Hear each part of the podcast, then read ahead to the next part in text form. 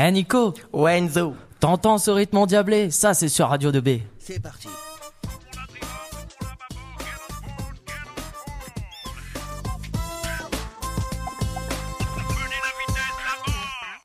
Après un travail de recherche sur les différentes composantes de l'Union européenne, les classes de seconde cristal et de seconde perle s'affrontent dans une battle portant sur un quiz sur l'Europe. Les questions et les réponses porteront sur l'historique, les institutions ou encore les symboles de cette institution.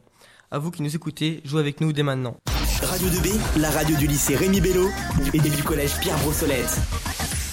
Première question. Euh, alors actuellement, combien de pays composent l'Union européenne? 28. C'est une bonne réponse euh, des cristal.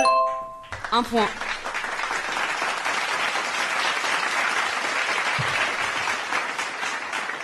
Deuxième question. Quelle est la devise de l'Union européenne? Unis dans la diversité. Exactement. Un point pour les perles. La devise de l'Union européenne, c'est oui, unis dans la diversité. Donc cette devise rappelle euh, que l'Union européenne a été créée pour favoriser la paix en s'enrichissant euh, des diverses cultures, traditions et langues et continents. Combien y a-t-il de députés européens au Parlement européen? 751. Bonne réponse des Cristal. Euh, il, y a 500 il y a 751 euh, députés européens. Ils sont élus tous les, se- euh, tous les 5 ans par suffrage universel direct. Tous les pays membres de l'UE. Il y a aujourd'hui 271 femmes députées pour euh, 480 hommes. Dans quelle ville siègent les députés européens lorsqu'ils sont réunis tous ensemble? Ou plus simplement, quelle ville est le siège du Parlement européen? Strasbourg. Bonne réponse des perles. Nous sommes à la cinquième question. Quel traité met en place la citoyenneté européenne? Traité de Maastricht. Bonne réponse pour les perles.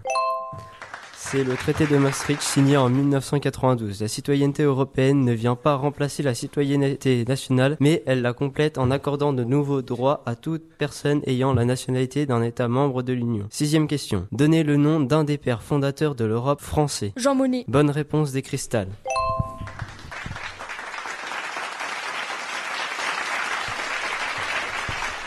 Jean Monnet a été l'un des deux résistants pendant la Seconde Guerre mondiale. Ils étaient les précurseurs de la construction européenne. Et maintenant la question 7. Combien y a-t-il d'étoiles sur le drapeau européen 12. Bonne réponse des perles.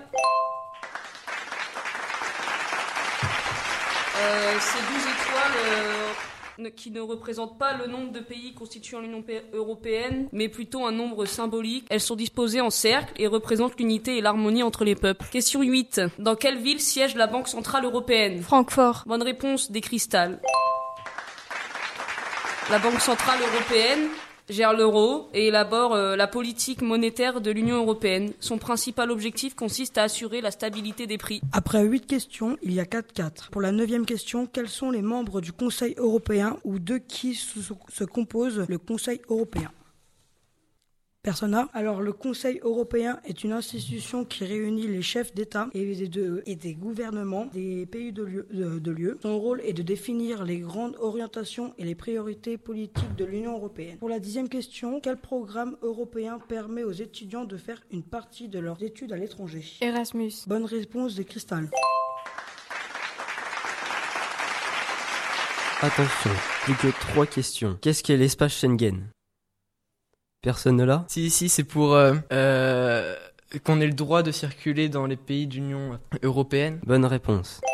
Il désigne un espace de libre circulation des personnes entre les États signataires de l'accord de Schengen. Schengen est aussi le nom d'une petite ville du Luxembourg où fut signé l'accord qui rentre en vigueur en 1995. Question 12. Que permet de faire le service volontaire européen? C'est euh, pour les jeunes entre 17 et 30 ans? Non, personne?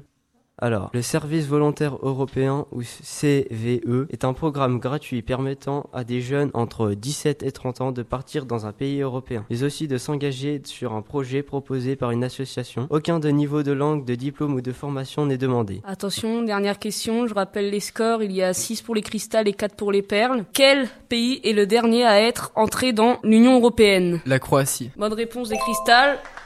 Euh, le score est de 7 à 4, victoire des cristals. Merci, merci. Bravo Christelle.